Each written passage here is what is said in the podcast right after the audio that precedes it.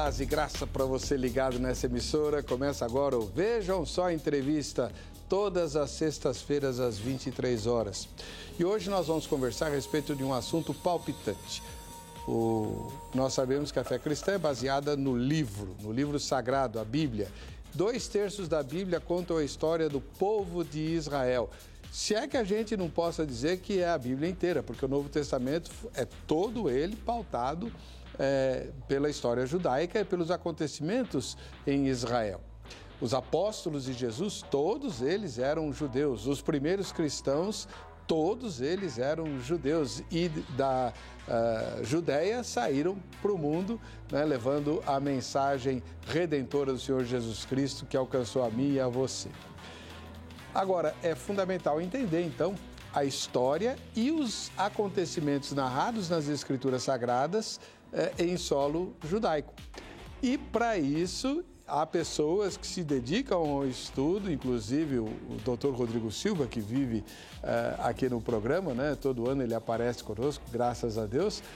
E quem acompanha os programas do Dr. Rodrigo já viu uma jovem muito simpática, muito bonita, brasileira, que fala com sotaque esquisitinho, porque mora em Israel há muitos anos, e que hoje está aqui no Vejam Só. E sem o Rodrigo. Aline Chefkes, paz e graça. Tudo paz bem? Paz e graça, tudo bem. Shalom. Shalom, como é que é graça em hebraico? Um, graça a gente pode dizer ren. Ah, rem. Então, shalom rem ou rem shalom? Ren shalom. Rem shalom. Seja muito bem-vinda, viu? Muito obrigada, sou, é um prazer estar aqui contigo hoje. Eu sou um dos é, fãs do seu trabalho e do trabalho do Dr. Rodrigo, né? Tanto achei que vocês eram da mesma igreja, é, tamanha afinidade que vocês têm lá em, em Israel. Você é brasileira? Sou brasileira, gaúcha de Porto Alegre, mas como tu ouve pelo sotaque, eu já moro em Israel desde 2007. Bastante tempo. Bastante né? tempo, sim. O que, o que te levou para lá? Em 2007 eu fui para fazer um ano de trabalho voluntário, estudos, e a ideia era ir por um ano. Eu fui com passagem de ida e volta, mas eu fui para Israel depois de um ano, eu estava completamente apaixonada pelo país, e aí eu decidi que eu ia ficar. Então eu acabei voltando para o Brasil, organizando, fechando todas as malas e indo, e eu estou lá desde então. 2007. Se apaixonou pelo país? Me apaixonei e pelo país. E a paixão pelo marido veio quando? Veio depois, veio muitos, muitos anos depois. eu conheci meu marido, Sef, e hoje em dia a gente...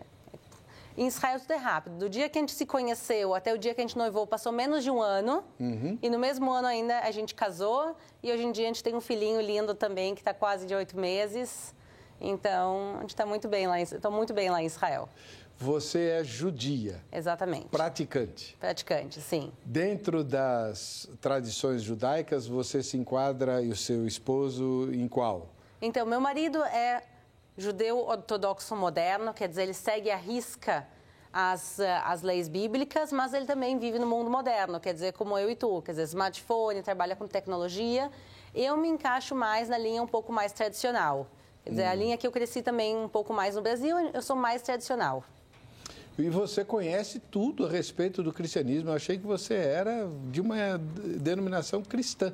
Então, eu estudei muito. Eu acho que as duas religiões são religiões irmãs. Claro. Então, eu acho bonito quando eu vejo pastores e cristãos falando do judaísmo com carinho, e eu acho que a gente tenta fazer também a mesma coisa, como judeus, mostrar um pouco do cristianismo e também mostrar as raízes judaicas do cristianismo, como tu falou muito bem no início, Jesus e os apóstolos eram judeus. Maravilha, seja muito bem-vinda, Aline, muito é um privilégio é, grande recebê-la aqui. Sempre que o Dr. Rodrigo vem, ele nos emociona né? especialmente a mim, é, pela humildade e pela profundidade com que ele expõe as escrituras, né? E você tem feito isso através dos vídeos, né? Talvez você não saiba do alcance do seu trabalho, mas ele é extremamente positivo é, para nós. Que, o, o nome Desenterrando Israel foi você que criou? Então, o nome que eu uso lá em Israel é Israel com Aline. E o que a gente faz é desenterrar Israel, quer dizer, a gente tem a Bíblia, a gente usa a Bíblia hebraica, os cristãos também usam a Bíblia com o Novo Testamento, e tem tanta história que a gente lê e conhece desde criancinha. Eu lembro meu pai me contando as histórias de Moisés desde que eu era pequena. E a ideia de pegar tudo isso, escavar e conseguir comprovar arqueologicamente é o que a gente tenta fazer. Isso há quanto tempo? Há um pouquinho mais de dois anos. Muito bom. Você já alcançou um resultado bastante notável em muito pouco tempo, né? É, eu acho que isso é devido ao amor que os brasileiros têm por Israel. Eu trabalhava antes, até o início da pandemia, eu trabalhava como guia. Então, o que eu fazia é pegar os grupos brasileiros e mostrar fisicamente, pegar e levar eles aos locais e dizer: por aqui Jesus passou, essas são as escadarias originais do templo, aqui do Palácio do Rei Davi, quer dizer, mostrar fisicamente os lugares. Mas com a pandemia, as fronteiras fecharam e não tinha mais como levar as pessoas até os locais, então decidi fazer isso através de vídeos. Então, de ir até os locais e filmar e mostrar, e eu descobri que o alcance da internet é infinito. E por isso a gente chegou a números assim. Como é que você conheceu o Dr. Rodrigo? Então, eu tenho admiração pelo trabalho dele. E eu não tinha o telefone dele, não tinha o contato dele. E eu estava um dia numa live, uma live minha no meu canal, e as pessoas assim, ah, por que não faz uma live com o Rodrigo? Eu disse, olha, eu quero tanto fazer, mas eu não tenho o contato dele. Vamos lá avisar para ele.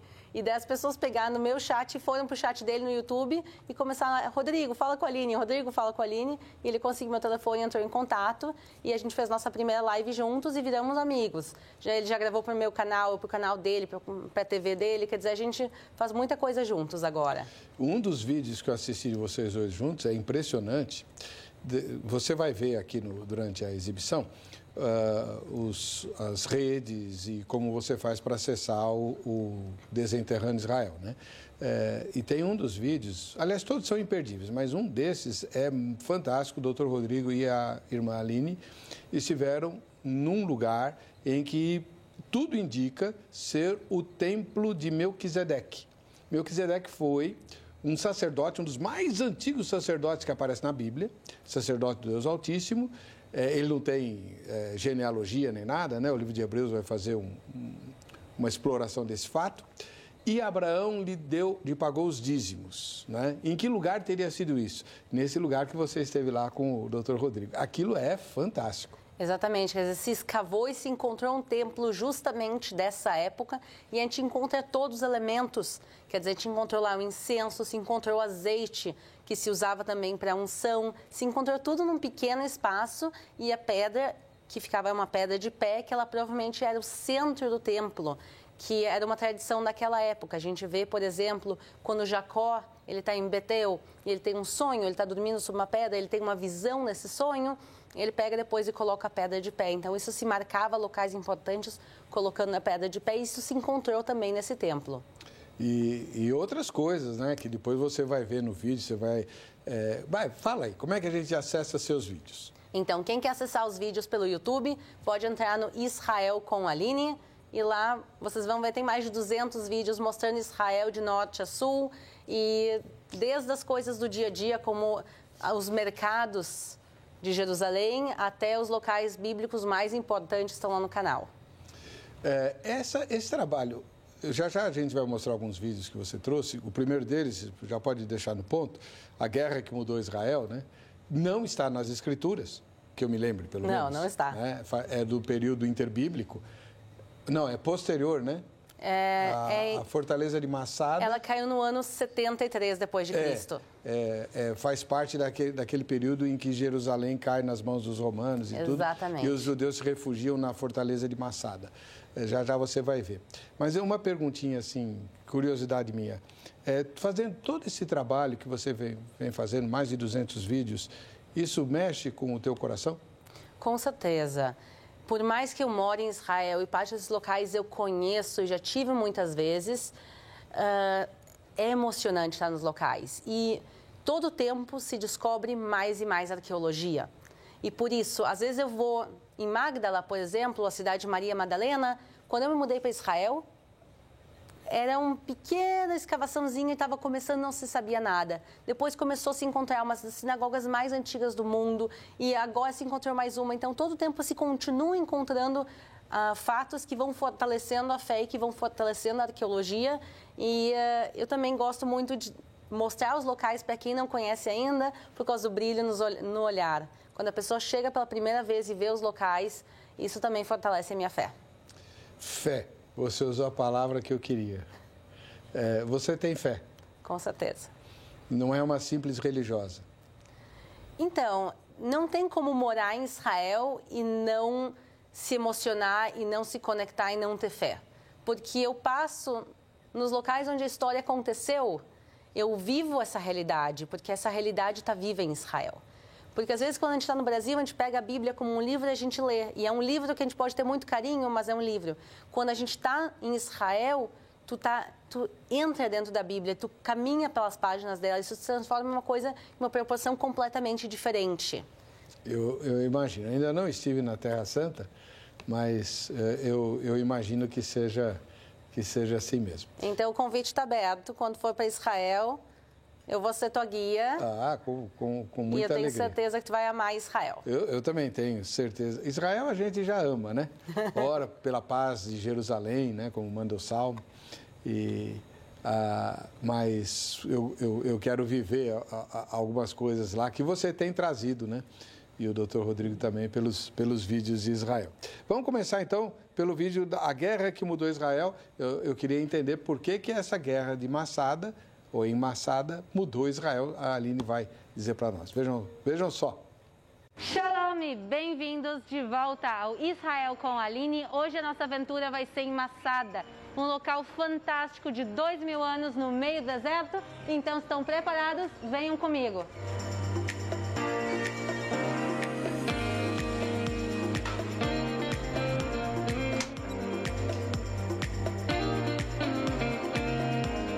Para percorrer esse caminho de 900 metros daqui até o topo da montanha, a gente pode fazer de teleférico, como a gente está indo agora. São 30 km por hora, em 3 minutinhos a gente chega lá em cima. Ou quem quiser também se aventurar, pode subir caminhando.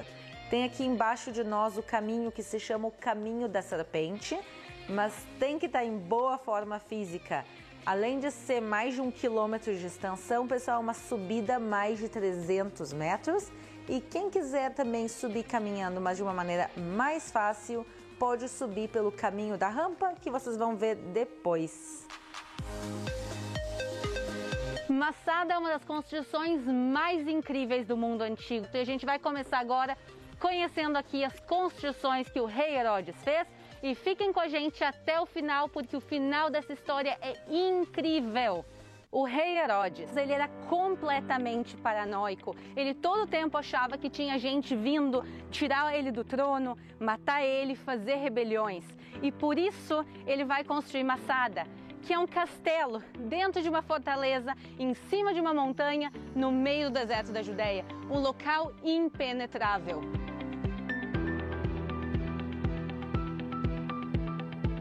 Aqui são os depósitos de comida. Para que, que a gente precisa deles? Porque se caso acontecesse uma rebelião, Herodes pegaria toda essa comida nos depósitos e teria suficiente para ninguém precisar entrar e sair dessa fortaleza durante todo o tempo da rebelião. O rei Herodes vai construir aqui um castelo luxuosíssimo. Ele gostava da boa vida. Esse castelo vai ter três andares com paredes pintadas de afresco, pisos de mosaico. Mas a maior loucura dele a gente vai ver agora.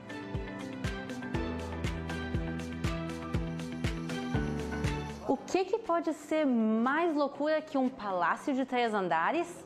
Uma piscina, pessoal, e não só isso, um spa inteiro, incluindo essa parte que é uma piscina aquecida. Imaginem quanto luxo tu tem que ter para ter uma piscina aquecida no meio de um deserto.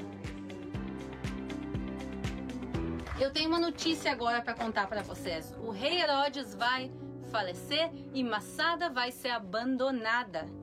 Por volta de 70 anos depois, começa a grande rebelião judaica contra os romanos.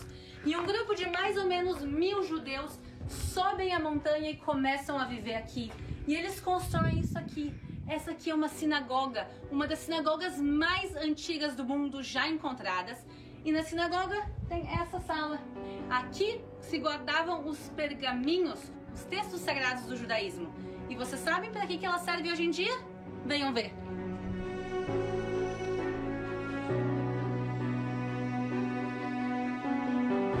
aqui dentro senta um escriba de textos sagrados judaicos e eu quero perguntar para ele por que, que ele escolheu Massada como lugar para fazer esse trabalho. Shimshon, תספר לנו למה מצדה. במצדה, בחפירות, מצאו פה ספרי תורה ומגילות. זה מה שאומר שזה הבית כנסת. בית כנסת צריך להישמר כבית כנסת. יש לנו פה ספרי תורה, אנחנו עושים פה בר מצוות, ואנחנו עושים פה חתונות, ואנחנו גם כן יושבים פה במשך כל השבוע, מ-8 עד 4 אני מגיע לפה, ואני כותב ספרי תורה. אני מראה לכל העולם, לכל התיירים, מכל השפות. מה שרצו להפסיק אותנו לפני אלפיים שנה, היום אנחנו פה, זה צועק עד השמיים. עם ישראל חי. Vamos voltar agora à rebelião judaica do ano 66 depois de Cristo contra os romanos. E os romanos não gostam nada da ideia de uma revolução judaica em Israel. E por isso eles vão destruir todo Israel de norte a sul. E o último reduto judaico livre vai ser Massada. Mas Massada foi justamente construída para ser um reduto impenetrável, para ser um lugar que os romanos não vão conseguir chegar. E por isso a primeira coisa que eles fazem é em volta de Massada, lá embaixo, construir uma muralha e construir os acampamentos que a gente consegue ver aqui, com a ideia que os judeus não pudessem fugir. E eles sentam lá embaixo e esperam, esperam, esperam os judeus se renderem. Mas claro que os judeus não vão se render. Eles têm o quê? Eles têm tudo o que eles precisam aqui em cima, de piscina de água aquecida, castelos, palácios, todo luxo. Então os romanos entendem que os judeus não vão descer, então eles precisam subir. E como se sobe num lugar como esse? Daí eles decidem construir uma rampa gigante. Sim, uma rampa subindo a montanha. Então eles começam a construção, mas os judeus aqui em cima começam a pegar pedras e jogar para baixo nas pessoas que estão construindo.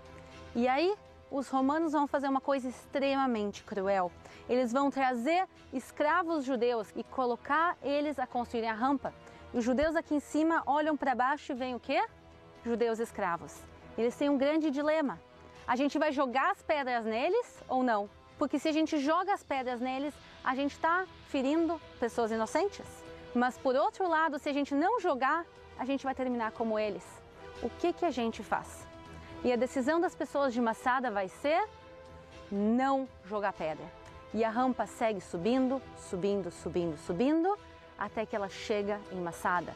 Eles vão e agora começam a bater nas muralhas de Massada até que eles abrem um buraco e eles estão prontos para entrar em Massada e conquistar o lugar. E quando eles olham para cima, eles veem que já é o final do dia, o sol está se pondo, então os romanos decidem descer, esperar até o nascer do sol e voltar, porque eles não queriam lutar de noite. Então a gente tem agora a noite toda aqui em cima de Massada e os judeus se perguntando o que, que a gente vai fazer. E esse é o dilema deles. Eles olham para baixo, veem essa rampa e se perguntam o que fazer. E aí chega Eleazar Ben Yair, o chefe da rebelião aqui em Massada, e ele vai falar as seguintes palavras. Caros companheiros, há muito resolvemos não nos tornar escravos dos romanos. Fomos os primeiros a nos revoltar e somos os últimos a lutar contra eles. Ainda podemos morrer de maneira gloriosa, juntos, ao lado de nossos queridos amigos. Deixemos nossas esposas falecerem antes que sofram qualquer tipo de abuso, e nossas crianças antes que experimentem a escravidão. Mas primeiro, vamos destruir nosso dinheiro e a fortaleza pelo fogo. Vamos nos desfazer de tudo, exceto de nossa comida, pois eles serão testemunhas que não fomos vencidos pela necessidade, mas segundo nossa resolução original, a de que preferimos a morte à escravidão. E vai ser exatamente essa decisão que eles vão tomar. E cada homem vai tirar sua própria vida e a vida da sua própria família. E os dez últimos homens vão escrever cada um o seu nome num pedacinho de cerâmica. E aí eles vão fazer um sorteio e o nome que for sorteado vai pegar e matar os outros nove e cair sobre a sua própria espada. E toda a Massada vai ser destruída, com exceção aqui dos depósitos de comida que a gente já tinha visto no início. E assim termina a história de Massada, o último reduto judaico livre. E os judeus não vão ter independência em Israel até o ano de 1948. Massada vai ser esquecida com o tempo. E então, 1900 anos depois, a gente vai reencontrar essa história fascinante e incrível. E por isso Massada é um lugar imperdível para vocês conhecerem Israel. Aqui se juntar ao passado, ao presente, um lugar onde a gente pode ver uma sinagoga de dois mil anos, mas com escriba até os dias de hoje escrevendo aqui, onde a gente pode vir ver soldados israelenses vindo aqui receber as insígnias deles. Então, pessoal, espero que vocês tenham gostado do vídeo de hoje. Muito legal, é, bacana, Aline. É, muitos de nós, eu já conhecia um pouquinho da história de Massada, mas fiquei agora conhecendo bem melhor, né? Muitos nem tinham ouvido falar disso. É, a, o espírito judaico de não se sujeitar ao Império Romano, né? Eu uma vez eu assisti um filme que conta essa história, né? A história da construção da rampa e o, e o general eu acho que era o general Tito, se não me engano. Exatamente. O general Tito, ele, ele fica arrasado quando ele vê os judeus mortos lá por iniciativa deles mesmos, né? Ele fica arrasado. Na verdade, Roma perdeu essa guerra.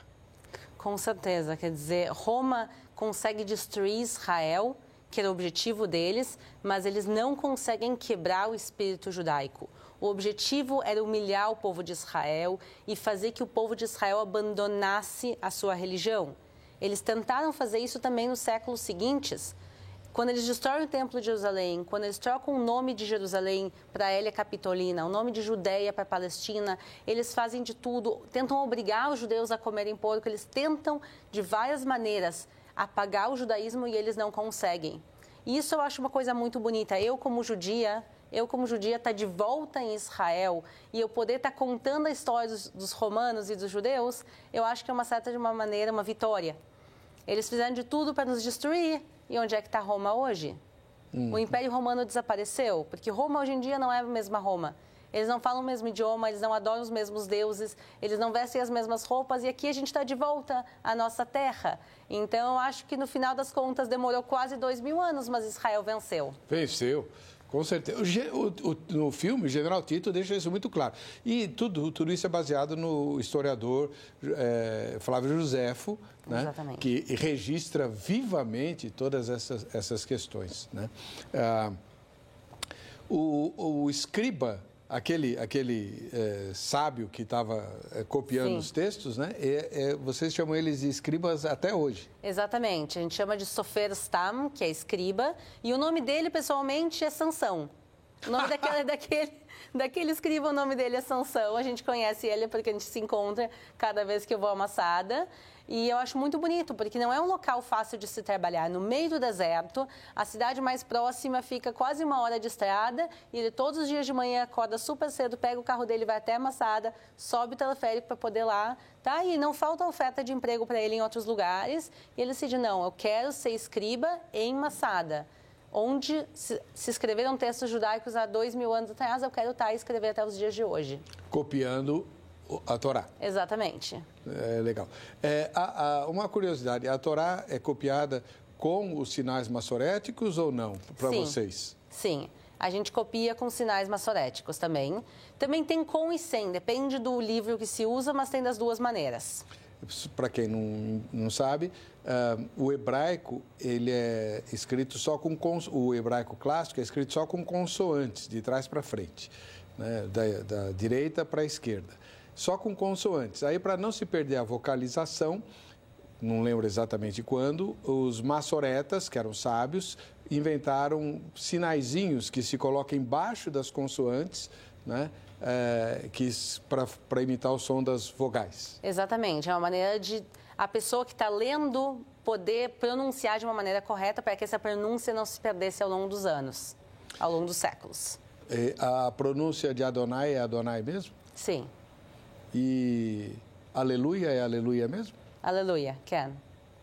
Então, tem palavras, por exemplo, em hebraico, como tu falou, Adonai, aleluia, amém, são palavras que são do hebraico e que se usam hoje em dia no mundo todo e que se mantém a pronúncia delas. Osana? Uh, Rosana, eu acho. Osana. Rosana. É. O que significa Rosana? Rosana é vem de Salvador também. É. Osananá, Oxianá. É salve-nos, que se diz nesse versículo dos Salmos. Aham. O hebraico, ele é majoritariamente com a, a, última, a última sílaba mais forte, não é isso? O oxítono. Sim. Majoritariamente. Sim. Na, na maioria, sim. Por é. isso também, quando eu falo português, eu comecei a colocar a entonação de uma maneira um pouco diferente, porque eu estou acostumada já claro. a, no dia a dia falar com entonação em hebraico e por isso às vezes sou um pouco diferente no português. Mas fica muito bonito, fica, fica, fica muito legal. É, agora a gente vai ver um vídeo de uma cidade que o Senhor Jesus menciona. Né? Eu não sei qual é o mote da, do vídeo, né? mas Jesus não fala lá muito bem dessa cidade, que é Corazim. É assim que fala? exatamente. Corazim. Corazim. Vamos lá. Shalom e bem-vindos de volta ao Israel com a Aline. Nós estamos na Galileia, em uma cidade chamada Curazim. Essa cidade ela vai ser amaldiçoada por Jesus. E hoje a gente vai caminhar entre os restos arqueológicos, conhecer a história e entender por que essa cidade, junto com Betsaida e com Quefarnaum, foram amaldiçoadas. Então, se vocês estão preparados, vamos começar. Nós estamos na parte norte do Mar da Galileia. Vocês podem inclusive ver ele aqui ao fundo. A gente está só a 4 quilômetros de Quefarnaum e 6 quilômetros de Betsaida.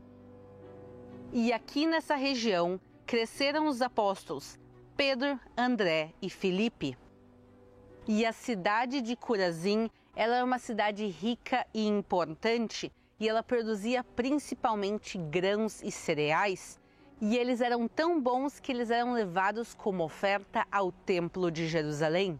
Mas como uma cidade que era tão importante vai ser completamente destruída e virá simplesmente um parque arqueológico, o que, que será que aconteceu com o Curazim para ela ficar assim em ruínas? Essas ruínas nos ajudam a entender e nos conectar com o passado da cidade.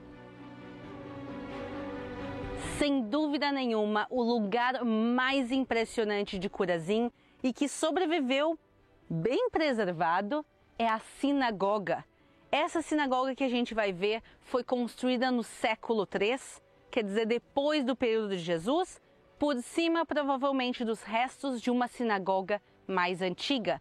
Mas vocês não vão acreditar o que tem aqui dentro e a conexão também com as passagens do Novo Testamento. Venham comigo.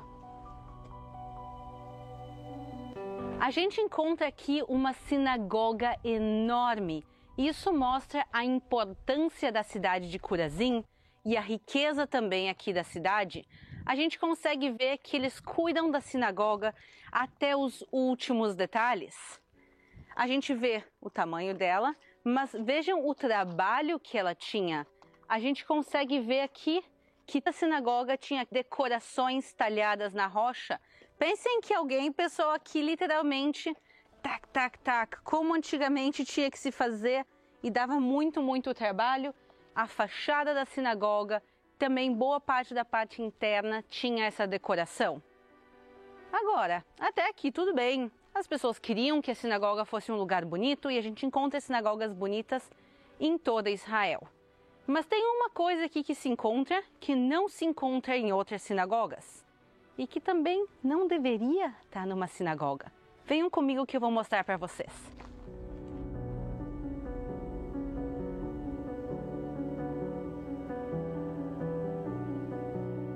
Aqui talhado a gente vê o rosto de uma mulher e não é de qualquer mulher. A gente vê pelos cabelos.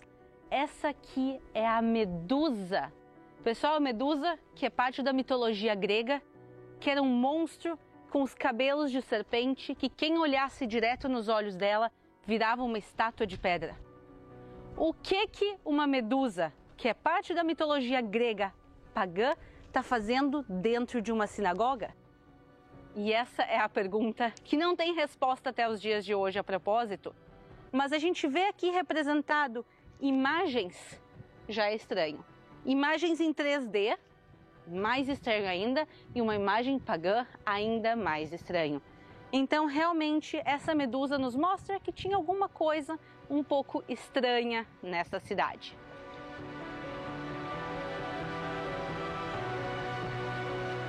Aqui vocês conseguem ver a réplica da Catedra de Moshe. A réplica está aqui porque o original está guardado no Museu de Israel. De tão importante que é essa pedra, eles decidiram levar ela para preservar para as futuras gerações. A Catedra de Moshe é a cadeira de Moisés e a gente conhece ela pela passagem de Mateus 23, versículos 1 a 3. Então falou Jesus à multidão e aos seus discípulos, dizendo: na cadeira de Moisés estão assentados os escribas e fariseus. Todas as coisas, pois, que vos disserem, que observeis, observai-as e fazei-as, mas não procedais em conformidade com suas obras, porque dizem e não fazem. Aqui na cadeira de Moisés, melhor dizendo, aqui sentava a pessoa que estava sendo honrada, que podia fazer as leituras bíblicas, que podia dar o sermão, mas como Mateus nos conta, às vezes o que saía da boca da pessoa podia ser muito bom, mas nem sempre correspondia com as ações. Isso é um bom lembrete que a ação e a fala têm que estar sempre conectadas. Como vocês já conseguiram ver, a cidade está em ruínas e nenhuma pessoa mora aqui, mas como vocês podem ver, tem mini habitantes aqui tem esses animais que vivem aqui na região toda e eles são chamados em hebraico de chafan, sela, ou em português, da mão do cabo. E esses animais aqui estão aproveitando bem os restos arqueológicos.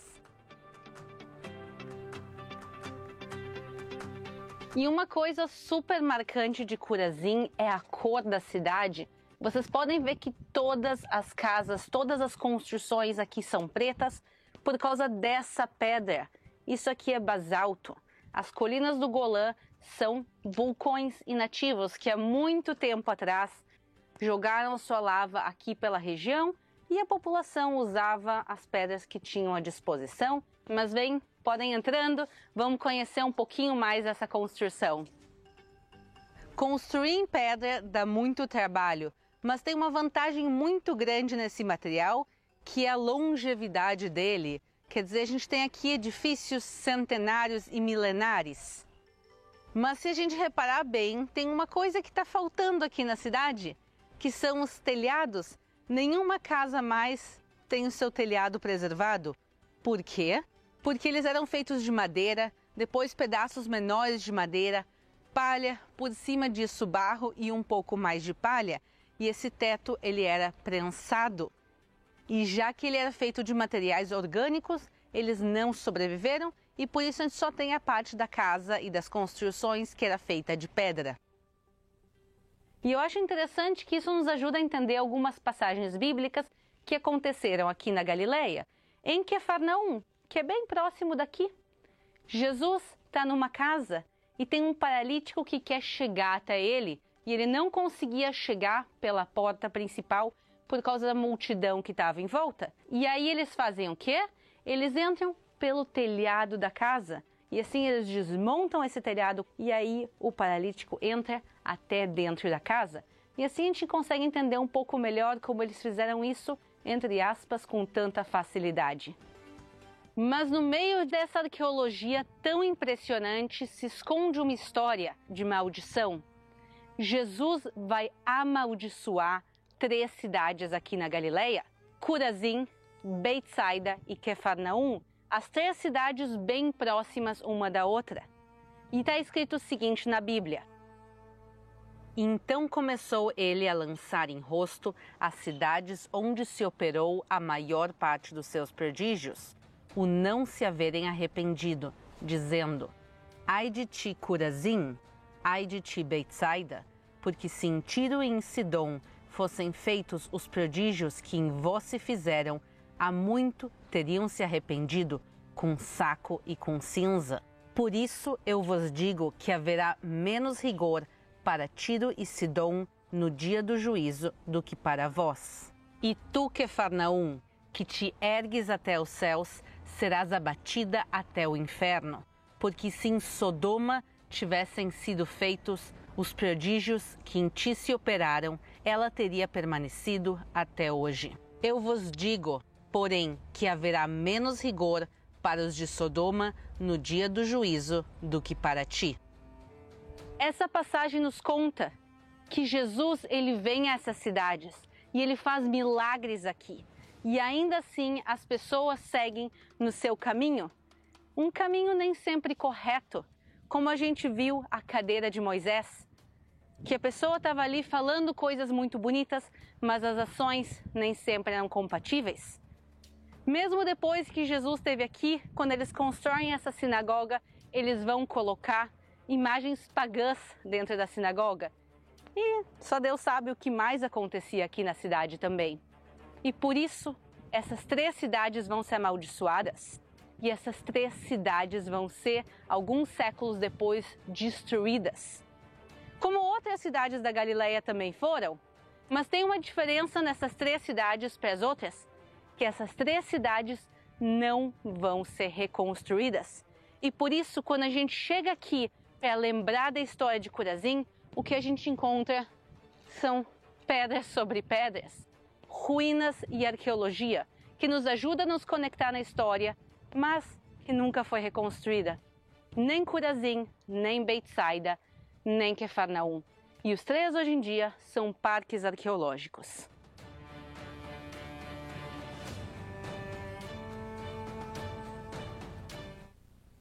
Depois a gente vê esse daí.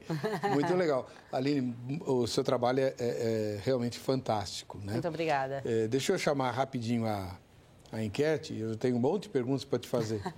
a, a enquete é a seguinte: muito simples, é uma pesquisa, na verdade. Você já esteve na Terra Santa? Né? É, eu, por exemplo, nunca estive. Né? Acabei de receber um convite muito importante. Você já esteve na Terra Santa? Sim ou não? Só para a gente ter uma ideia, ao final dessa edição a gente vai ver o resultado parcial, né, porque a enquete fica aberta até o dia da exibição do, do programa. Uh, é impressionante o que você mostrou uh, e, e, muito elucidativo, não, não apenas com relação a Marcos capítulo 2, né, que é o milagre do, do paralítico, uh, mas também em relação a, a Cafarnaum, Betsaida e é, Curazim, é Curazim que fala? Exatamente. Kefar Naum, né? É, em hebraico é Kfar Nahum. Kfar Nahum. Nahum. São duas palavras. É, quer dizer, o vilarejo de Naum. Kfar ah. Nahum. Ah, do profeta Naum.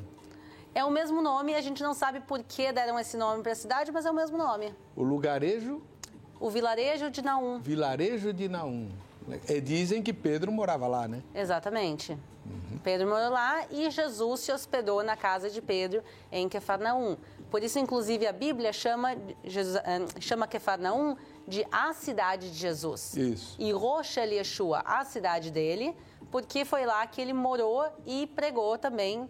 Ali o ministério dele é bastante em volta de Quefarnaum. Verdade que ficava a, a, na, na, beirada do, do, Mar da Galileia. Sim. Aliás, o Mar da Galileia ainda tem aquelas tempestades repentinas? Ainda tem, ainda tem. Porque a gente faz, quando a gente faz as excursões em Israel, a gente tem passeios de barco lá. E é lindo. E de vez em quando nos ligam de manhã e dizem, olha, Aline, a gente não vai conseguir fazer, vamos fazer do outro lado do Mar da Galileia. E tem dias que eles ligam e dizem, ó, oh, tá cancelado todos os passeios, hoje a gente não pode sair porque vai ter tempestade. Ainda hoje a tempestade? Ainda tem, até os dias de hoje. Não, mas devia fazer parte da excursão. Ué, passar o que os discípulos passaram. Né? E Jesus dormindo lá. Essa passagem de Jesus dormindo, ele estava tirando uma com os apóstolos. Quem que não ia se apavorar? Fala a verdade. Né? Mas enfim. Agora você menciona Sodoma e tem um vídeo seu que eu ainda não vi, né? É, sobre Sodoma. O missionário comentou comigo, ele me mandou o do vinho, depois eu, eu tenho perguntas sobre o do vinho que eu vi, mas de Sodoma eu não vi. Como é que é isso aí? Então, primeiro, aconselho a assistir o vídeo, mas eu vou dar uns spoilers, eu vou contar. Então, a região de Sodoma e Gomorra, a região do Mar Morto, era uma região muito verde, muito bonita, segundo a Bíblia. Mas, por causa do que as cidades fizeram, Deus vai e destrói as cidades. Então, quando a gente chega lá hoje em dia, tu vê uma terra assim desolada, que não tem absolutamente nada. e tu vê uma montanha gigantesca de sal. Sodoma é uma montanha de sal até os dias de hoje. Sal? Sal. Eu literalmente lambi um pedacinho de Sodoma no vídeo. E é salgado. então, depois eu descobri que não era para fazer isso, mas tudo bem. Então, montanha de sal e tem uma pequena camada de areia. Então, quando tu viaja, tu repara que a montanha não é igual às outras. E quando tu começa a chegar perto, tu vê uns lugares onde a areia saiu e tu começa a ver formações de sal e tem cavernas. Então, tem mais de uma centena de cavernas dentro e tu consegue entrar. Tem um vídeo que, inclusive, a gente entra e mostra. E tu vê um local completamente desolado. Mas eu acho que o que é mais impressionante é que tem enxofre lá até os dias de hoje. Porque Deus destruiu a cidade com sal e enxofre. Então, eu estava naquele dia com um amigo meu com um jipe, que é israelense, meu amigo, o Tal. Eu disse para ele, olha, Tal, confia em mim. Em algum lugares, em alguns lugares por aqui, tem bolas de enxofre que pegam fogo. E ele me achou louca, mas a gente pegou o jipe e começamos a viajar pelas dunas, para cima e para baixo, nanã, e, até, e comecei a caminhar, caminhar, e depois de longe eu vi umas pedrinhas que pareciam um pouco diferentes, eu peguei e juntei, a gente pegou, botou um, um isqueiro, um, um fósforo, e elas começam a queimar e viram que parece lava e sai um fogo azul. Então, até os dias de hoje na região tem quantidades astronômicas de sal e pedras de enxofre com fogo. Então, a narrativa é literal. Li, sim, é literal. Nesse caso, tu vê o sal, tu vê o enxofre e tu vê o fogo. Tu consegue ver até os dias de hoje. Na tradição judaica, uh, existe algum relato sobre Sodoma e Gomorra? Sim, são o mesmo relato que tem na Bíblia uh, cristã, está na Bíblia hebraica, e é uma história também bem central dentro da tradição judaica. E também uma grande discussão entre os rabinos por que, que Deus escolhe justamente destruir essas cidades. O pecado deles tinha chegado até o, o limite e a, por isso que a fala de Jesus é muito forte, né? Sodoma teria se arrependido se tivesse assistido aos milagres que aquelas cidades assistiram e não e não se arrependeram. Né? Exatamente. Ele diz que essas cidades são piores que Tiro, Sidom e Sodoma. Sodoma a gente conhece porque Deus fez, e Tiro e Sidom eram cidades pagãs, é. eram cidades que nem acreditavam no Deus de Israel. Então ele está dizendo os gentios são melhores que essas cidades aqui. O rei de Tiro é usado, não sei se é pelo profeta Isaías ou Ezequiel, como é, símbolo de Satanás. Né? Aliás, como é que se fala Ezequiel em hebraico? Yeheskel. Misericórdia. Como é que é? Yeheskel. Yeheskel. E Isaías? Ishaial. Ishaial. É. Tá bom. ah, em vamos... português é mais simples. É bem mais simples. Bom, vamos lá. É... Qual o programa que mais impressionou ou te emocionou? Eu acho que é o de Massada, né? De Massada, sem dúvida nenhuma. Uh, porque eu sinto uma conexão pessoal, porque os romanos claro. destroem destroem Israel. O último reduto livre foi Massada. Massada é o símbolo da destruição de Israel. Os judeus vão ser expulsos de Israel e vão ficar 1.900 anos no exílio. Massada vai ser o final e o recomeço vai ser só em 1948, quando Israel declara sua independência. Então, é um ciclo que se fecha, e eu sou parte desse ciclo, porque meu avô quis emigrar para Israel. Na época que Hitler subiu no poder, meu avô queria imigrar para Israel e não deixaram, porque Israel não existia, era mandato britânico. E as gerações da minha família quiseram ir para Israel e não puderam. E graças à volta de Israel eu pude estar lá. Então, Massada é o final e a criação do Estado de Israel, que eu faço parte, é o recomeço. Então, tem uma conexão especial com esse local. Faz parte duplamente, né? Porque foi pelo voto de um brasileiro que a ONU reconheceu a recriação do Estado de Israel. Né? Exatamente. Oswaldo Aranha. Oswaldo Aranha. É, não, é... e não só brasileiro, gaúcho de Alegrete. Gaúcho? De Alegrete. Ah, essa é brincadeira. Você é gaúcha da onde? De Porto Alegre. De Porto Alegre. Maravilha. Vamos lá. O, o vídeo do vinho, né? Sim. O funcionário quis que eu assistisse, mandou para mim o vídeo do vinho e tal. É, e você mostra, nós não temos o vídeo aqui, depois você assiste lá no canal dela mostra a cidade de Caná da Galileia. Hoje tem uma igreja lá, a Igreja dos Casamentos. Exatamente. Que, que é no lugar uh, em cima da, da, da, três pisos acima de onde teria se, acontecido o casamento que Jesus uh, estava presente. Exatamente. Né? E tem a, a, uma talha daquelas uh, seis que, o, que os servos colocaram, eh, tiraram a água transformada em vinho. Tem lá a talha. É, é linda, é linda, é linda, é linda. Você casou naquela igreja?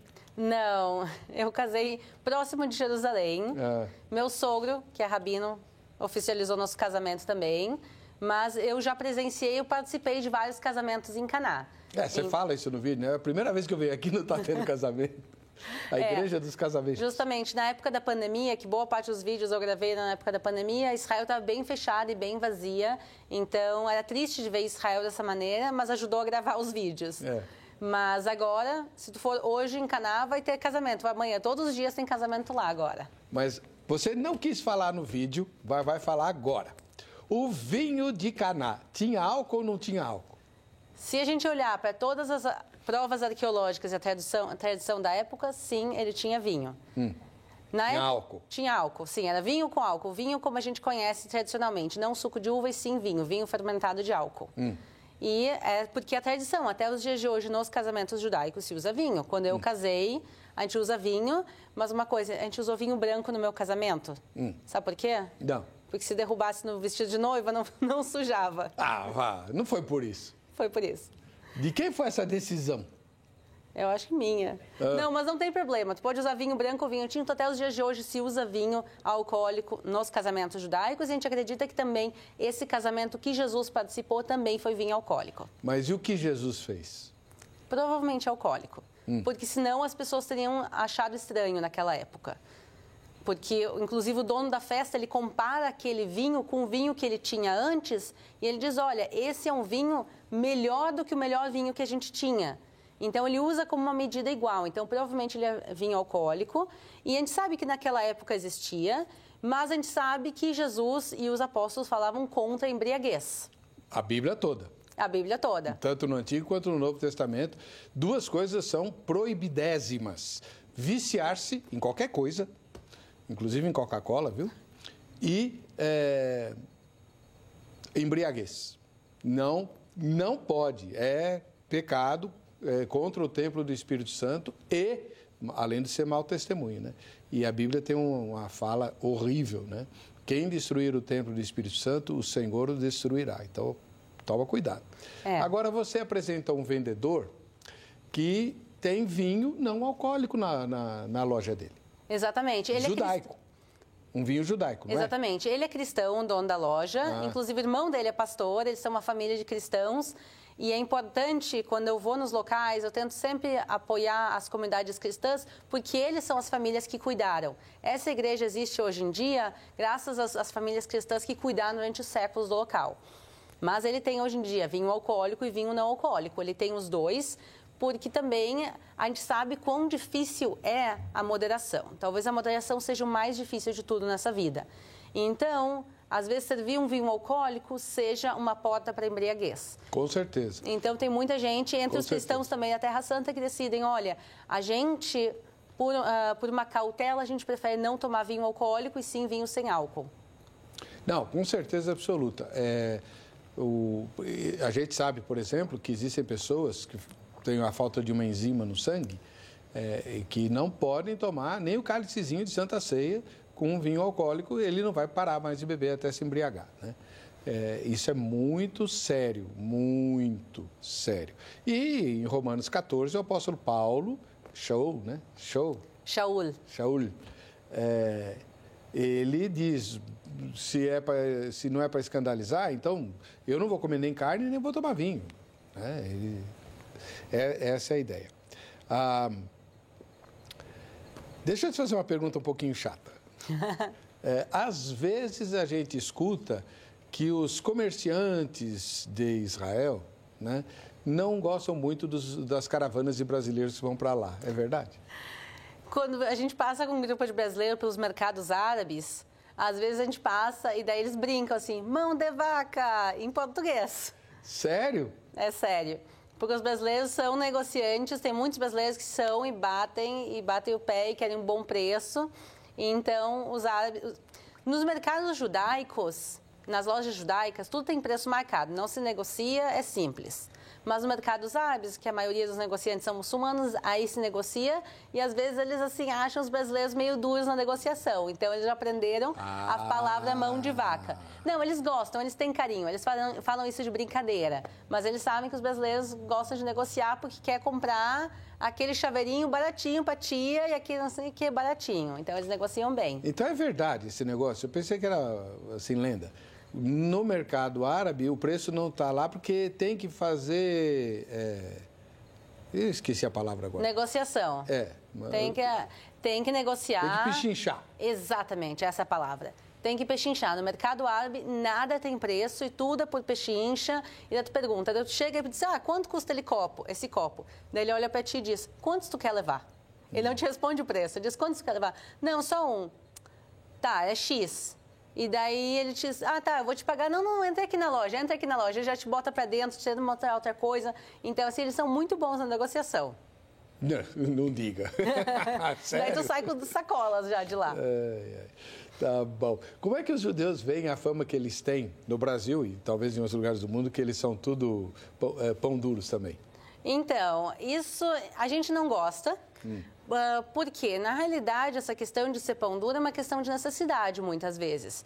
Porque o povo judeu foi perseguido e expulso. E, assim, gerações e gerações e gerações que sofreram muito e passaram muita pobreza.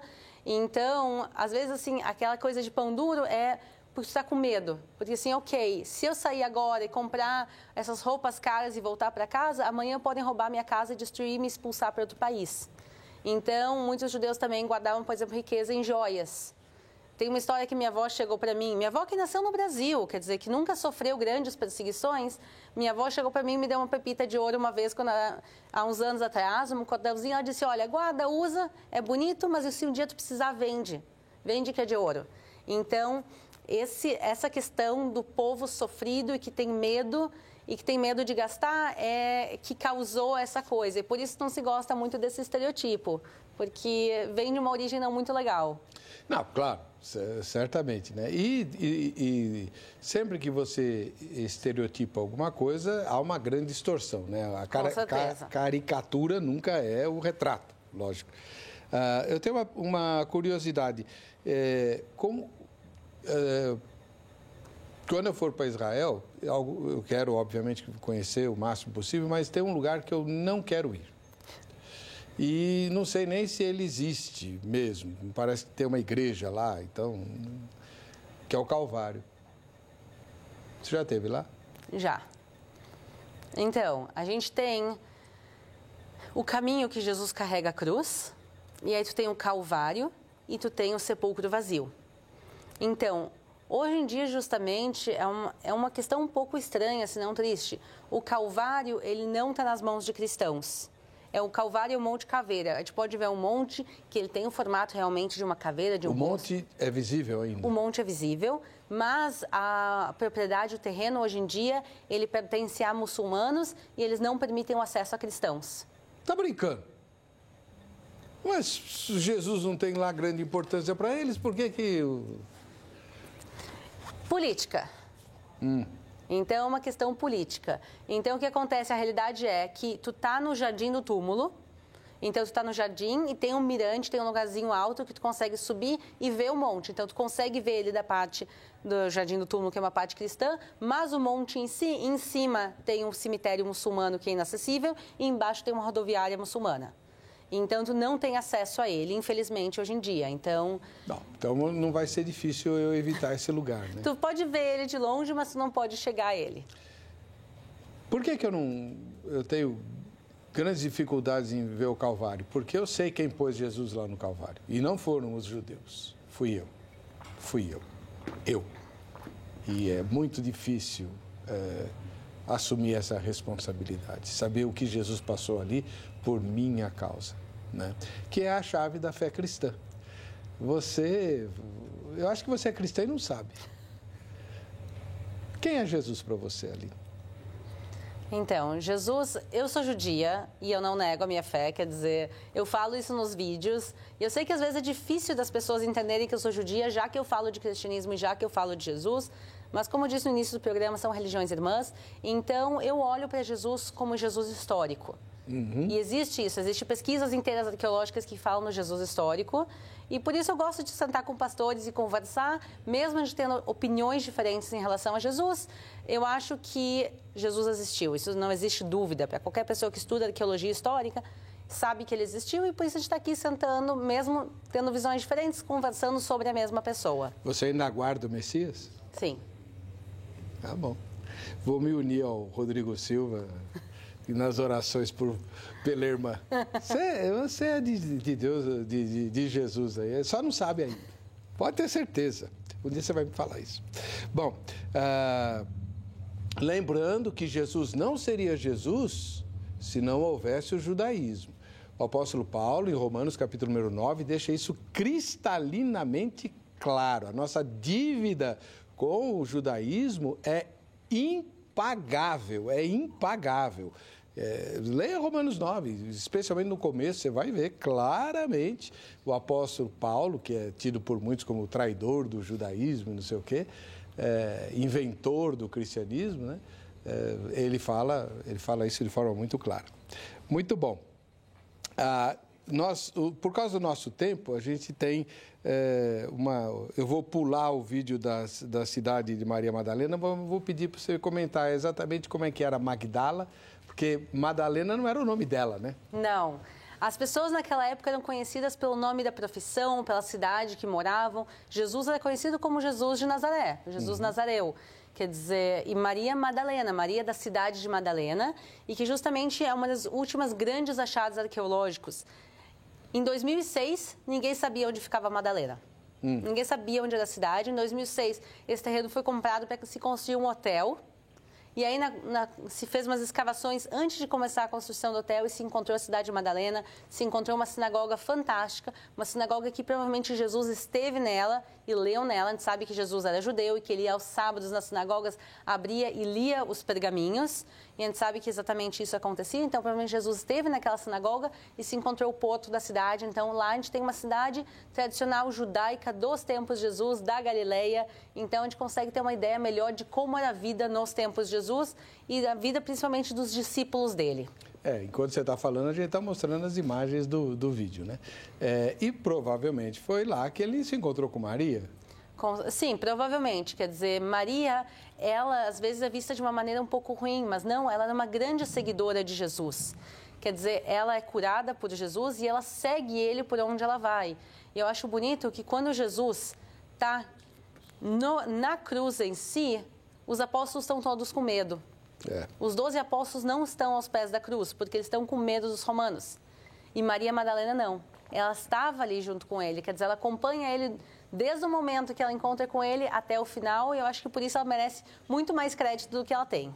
É, na verdade, há duas coisas que eu, que eu creio sobre Maria Madalena é, que são. É, que destoam um pouco do que se fala. Por exemplo, é, não há absolutamente nenhuma, nunca houve nenhuma, nem a mais remota reminiscência de que ela teria sido uma prostituta, como muitos cristãos imaginam. Não faço a menor ideia do porquê, só porque ela tinha sete demônios, né, que é, o, é tudo que se diz a respeito, vamos dizer assim, do, da personalidade dela, né, que depois é transformada.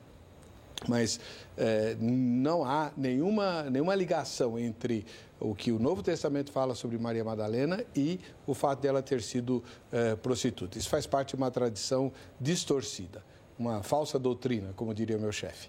É, e a segunda coisa que eu, que eu penso sobre Maria Madalena, apoiado no, nos relatos bíblicos, é que ela se apaixonou por Jesus, pelo homem Jesus. Porque se eu fosse mulher, eu teria me apaixonado também. Ele era fantástico. Ele resolvia todos os problemas, ele era simples, acessível, direto, é, gostava das pessoas simples, amava todo mundo como nunca ninguém amou ninguém. Né? Quem que não se apaixonaria por ele? Que mulher que não se apaixonaria por ele? E pergunto, qual pecado haveria? Então, a ideia de Maria Madalena ser considerada às vezes como uma prostituta não tem fundamento nenhum, como tu falou, e às vezes se associa a ela com aquela mulher adúltera que assim, que, da famosa frase de Jesus, quem nunca pecou, que atire a primeira pedra, e se acha que essa é da Maria Madalena? Não. Essa mulher não tem nome, a gente não sabe quem ela é, mas a gente sabe que ela não foi Maria Madalena. E infelizmente, ao longo da história, se associaram muitas coisas ruins a Maria Madalena e não. Ela era uma grande discípula de Jesus, ela amou ele até o final e acompanhou ele até o final. Então ela merece muito mais crédito do que ela recebe e não o que tudo de errado que falam dela. E tem um, entre vários detalhes, tem um detalhe que é espetacular. Ela encontrou Jesus ressuscitado e creu. Né? Os dois discípulos no caminho de Emaús andaram com Jesus a viagem inteira e não reconheceram ele. Depois eles vão dizer, é, realmente, Maria Madalena falou que ele tinha ressuscitado. Né? Poxa. é, no judaísmo tem mulher é, rabina? Sim, existe rabina, a gente chama em hebraico de rabanit. Rav é rabino e Rabanita é rabina. E existe, às vezes é um papel um pouco diferente. Tem comunidades que é realmente uma rabina 100% como o mesmo papel do rabino, mas tem coisas que são papéis femininos. Então, às vezes, aconselhamento familiar. Então, existe sim o papel da rabina da Rabanita. É Rav e? Rabanit. Rab, rabanit. Exatamente. Rav e Ravanit, ou não? Sim. Uh, Adão e Eva é. Não, como é que é? Homem é Ish, Sim. mulher é Ishá. Exatamente. Adão e Havá, Adão e Eva. Hum. Tá, estamos aprendendo hebraico, já está preparando para viajar para viajar para Israel. É, exatamente. Exatamente. Agora tem um vídeo que. Quanto tempo eu ainda tenho, minha querida? Eu, eu, esse aí eu quero ver porque trata-se de um vídeo sobre Armagedon. E o Armagedon é, assim, para nós cristãos, um lugar extremamente sério, porque é o local da última batalha, muito ligado à volta de Cristo e aos últimos acontecimentos, dependendo da, da escola de interpretação da Bíblia que você esposa em relação à escatologia, né? Então vamos ver o vídeo de Armagedon. Vamos lá. Shalom e bem-vindas de volta ao Israel com Aline. Nós estamos hoje em Megiddo, essa cidade que também é conhecida como Armagedon, um local que tem o passado, o presente e o futuro de Israel. E Armagedon está rodeado pelo lindo vale de Jezreel. Mas nesse local tão belo, aconteceram algumas das maiores batalhas de Israel e onde, segundo o livro do Apocalipse, vai acontecer a batalha final. E a gente vai conhecer esse local a fundo hoje e conhecer as suas escavações arqueológicas desde o período canaaneu. Então, se vocês estão preparados, vamos começar. A cidade de Megiddo é uma das mais importantes do mundo antigo. Ela aparece em textos cananeus, em textos arameus, em textos egípcios. Ela aparece tanto no Antigo como no Novo Testamento. Agora, por que, que essa cidade é tão, tão importante naqueles tempos? Porque Megiddo ficava na maior rota comercial do mundo antigo, a Via Maris, o caminho do mar que ligava do Egito antigo à Mesopotâmia, da África à Ásia e à Europa. Então, quem controlava Megiddo controlava a Via Maris e controlava o comércio de boa parte do mundo antigo. E já que todos queriam controlar Megiddo e ter suas riquezas, a cidade vai ver tantas batalhas. Ela vai ser destruída e reconstruída 26 vezes e ela vai sendo reconstruída uma em cima da outra e vai criar essa montanha artificial. O que a gente está vendo aqui dos céus são, na realidade, 6 mil anos de destruições e reconstruções de Megiddo. O nome da cidade em hebraico é Megiddo, ou melhor dizendo, Ar-Megiddo, o monte de Megiddo. E por isso, quando se escreve em grego, eles escrevem Armegiddo como Armagedon. Então, as duas palavras são sinônimos. Mas vamos aqui agora até a sacada e ver a localização desse local. Além de a gente falar de uma localização comercial importante no mundo antigo, olhem que significado bíblico tem esse local. Ali ao fundo, essas montanhas são as montanhas de Nazaré. Esse monte bem redondinho que a gente está vendo é o Monte Tabor, onde tem histórias do Antigo e do Novo Testamento, como a transfiguração de Jesus. A gente vê o lindo Vale de Jezreel e do outro lado a gente consegue ver o início de outra montanha, que é o Monte Carmelo, que é o monte onde viveu e atuou o profeta Elias. E tudo isso nesse pequeno espaço geográfico. Nós estamos agora caminhando dentro de um portão colossal. Esse portão foi construído pelo próprio rei Salomão. Como a gente sabe disso? Bom, por causa da arqueologia, da maneira que ele foi construído, mas também pelo que está escrito na própria Bíblia, no livro de Reis 9:15. E esta é a causa do tributo que impôs o rei Salomão para edificar a casa do Senhor e a sua casa e Milo e o muro de Jerusalém, como também Hatzor, Megido e Gezer.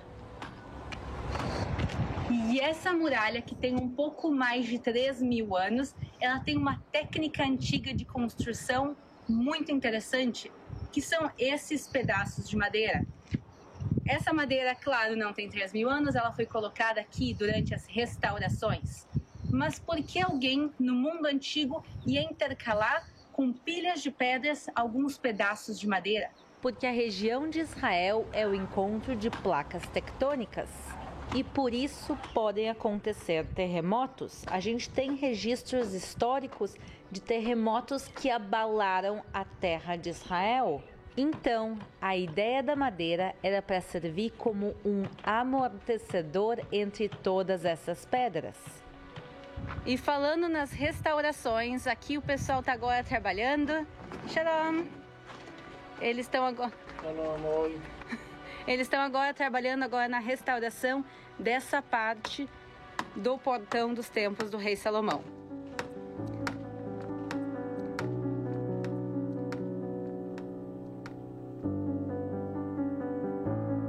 Vamos agora conhecer outra construção feita por um rei, nesse caso pelo rei Jeroboão II, que reinou sobre Israel há 2.800 anos atrás e ele vai construir aqui esse silo, esse depósito gigantesco de grãos.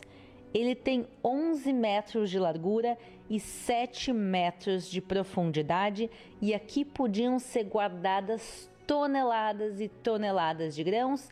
Caso a cidade fosse sitiada, eles precisariam de suficiente comida para manter a cidade alimentada. Essa estátua de uma carruagem já nos mostra onde a gente vai chegar.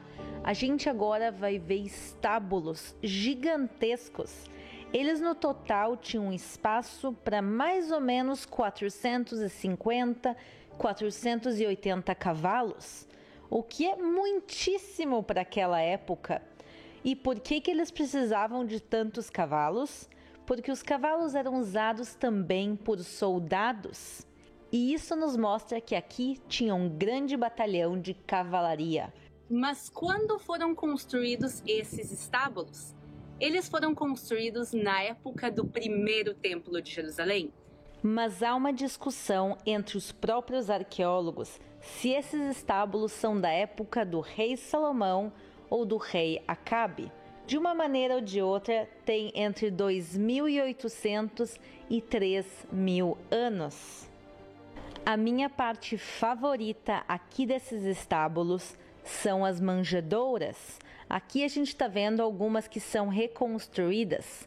A manjedoura é esse espaço onde se coloca comida para os animais. E aqui do lado a gente consegue ver manjedouras originais. Elas são séculos anteriores ao nascimento de Jesus. Aqui em frente a gente vai ver uma das estruturas mais impressionantes e mais antigas de Armagedon. A gente vai ver um templo de 4.300 anos atrás, da época do período canaaneu. E a gente vê aqui embaixo essa construção circular, ela é o altar onde se faziam sacrifícios. E em volta se encontrou também uma quantidade enorme de ossos desses animais que foram sacrificados. Bom, eu trouxe aqui água em garrafa de plástico hoje, mas como as pessoas de Megiddo tinham água há dois mil, há três mil anos atrás? Para eles terem água dentro da cidade, eles constroem um dos sistemas de água mais complexos do mundo antigo. Quando se encontrou isso aqui, que a gente já vai ver daqui um segundinho, os arqueólogos ficaram perplexos. Então, a gente literalmente agora vai entrar no subterrâneo da cidade de Megiddo e descobrir como eles tinham água naquela época. Vamos lá! Aqui de cima a gente consegue ver um buraco gigante que é a entrada para esse sistema de água. Vamos começar a descer e enquanto isso a gente vai entendendo como esse sistema de água funciona. Adorei. O rapaz falou que tem que estar tá em boa forma para subir tudo isso e é verdade e que o lugar é muito bonito. Mas vamos começar a entender o que que é isso. O pessoal de Megiddo sabia que tinha uma fonte de água subterrânea, mas que ela estava do lado de fora das muralhas. Eles não queriam que a água ficasse de fora, porque caso a cidade fosse cercada, água ia estar disponível para os inimigos e não para eles. E além disso, todo dia ir buscar água do lado de fora das muralhas e voltar era um trabalho extremamente cansativo. Então, o que eles decidem fazer? Eles vão escavar um túnel gigante que desce a montanha e depois ele segue até a fonte de água, dando acesso para quem está dentro da cidade e depois bloqueando a saída para outro lado para quem estivesse fora das muralhas não pudesse ver essa nascente. E agora, pessoal, a gente vai começar a descida de verdade. O que a gente fez até agora foi só o comecinho. Vamos descer e buscar onde fica a nascente de Megiddo a nascente de Armagedon. Essa parte do poço que a gente vai descer agora tem 36 metros de profundidade. Aqui a gente já consegue ver o início do túnel que vai até a fonte. Vamos seguir para lá. Mas não só de história antiga vive Armagedon, a gente está vendo a parte arqueológica mais antiga, mas bem próxima daqui fica a cidade moderna de Armagedon, que é um kibbutz, é uma mini comunidade judaica que tem menos de mil pessoas, mas quer dizer que até os dias de hoje vivem pessoas aqui em Armagedon.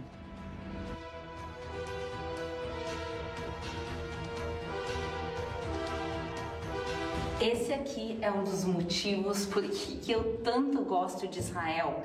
Vejam esse local. A gente está caminhando num túnel construído há mais ou menos 3 mil anos atrás, a fonte de água, a fonte de vida da cidade de Armagedon. Hoje em dia, o sistema de água ele não funciona mais, mas aqui passam dezenas e na alta temporada às vezes centenas ou milhares de pessoas por dia para conhecer história, pessoas que vêm do mundo todo. Justamente como Israel é nos dias de hoje, Israel é uma mistura de pessoas que vêm do mundo todo, cristãos, judeus, muçulmanos e tantas outras pessoas que passam por aqui. Mas também a gente não pode estar tá em Armagedon e não falar do livro de Apocalipse. Apocalipse 16, 16 mais especificamente. E tanta gente vem aqui para olhar o passado, mas também para ver o que vai acontecer no futuro, tanto aqui em Megiddo como no vale em volta de nós. Então, como vocês podem ver, pessoal, eu tô, eu tô super cansada com essa caminhada, mas eu quero sair aqui dos túneis e voltar e terminar o nosso passeio no Vale de Armagedon, o local que, segundo o Novo Testamento, vai ser o local da grande batalha. Então, vamos lá.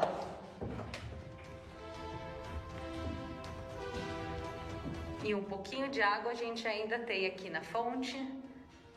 Mas, claro, a fonte em si, como era grande nos tempos bíblicos, ela já não existe mais.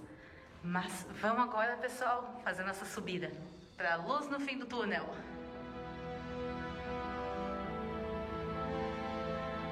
Aqui a gente consegue ver uma parte do tel dessa montanha arqueológica e isso nos lembra quanto ainda falta a se escavar. A maior parte de Megiddo ainda não foi escavada. Aqui a gente encontra assim pedaços de cerâmica, talvez de 2.600, talvez de 3.600 anos atrás. Quem sabe de quanto tempo eles são? E por isso, muita coisa ainda vai ser revelada aqui.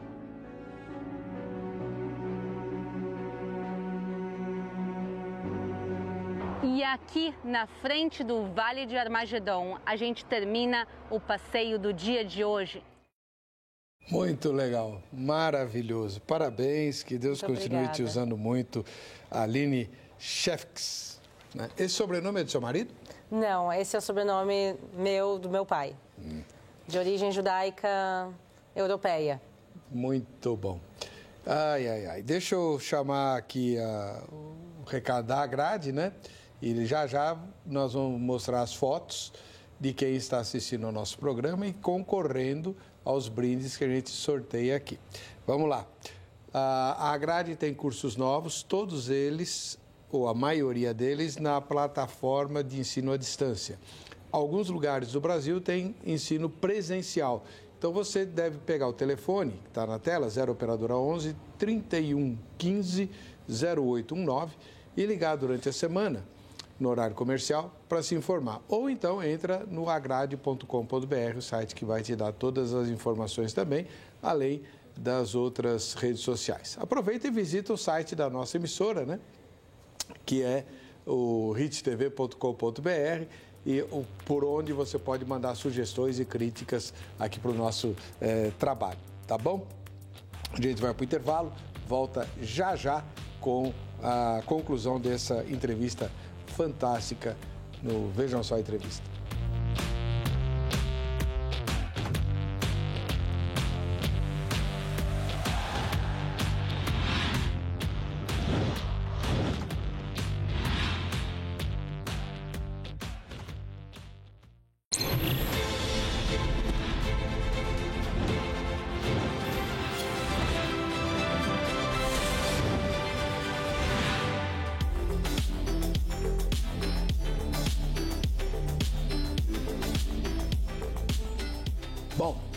Me emocionei tanto durante a entrevista que perdi a noção do tempo.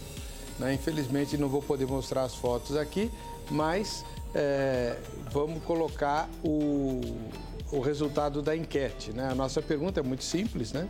A ideia de quem é que já esteve em Israel. Você já esteve na Terra Santa? Essa é a pergunta da nossa enquete. E a resposta é: 3% responderam que sim e 97% responderam que não, né? Ah, bom, é, é, é uma oportunidade para repensar o assunto, né? Agora que a pandemia acabou e, e voltar a visitar Israel. Nós entrevistamos a Aline Shefks, né? Que é guia em Israel e que tem esse trabalho. Como é que a gente assiste mesmo? Fala o nome do, do programa certinho no YouTube. Então, quem quer assistir pelo YouTube se chama Israel com Aline ou pelo Instagram Aline Guia em Israel. E vocês estão convidados a assistirem virtualmente, mas também virem conhecer Israel. Os 97% da enquete que ainda não vieram também venham conhecer que o país é maravilhoso, realmente. E muito obrigado pelo trabalho que você faz. Que Deus continue te abençoando e te usando, tá bom? Um ósculo santo para o seu marido e para o é, Iair. Exatamente, pequenininho Aira. Deus abençoe a todos. Até o próximo Vejam Só a Entrevista.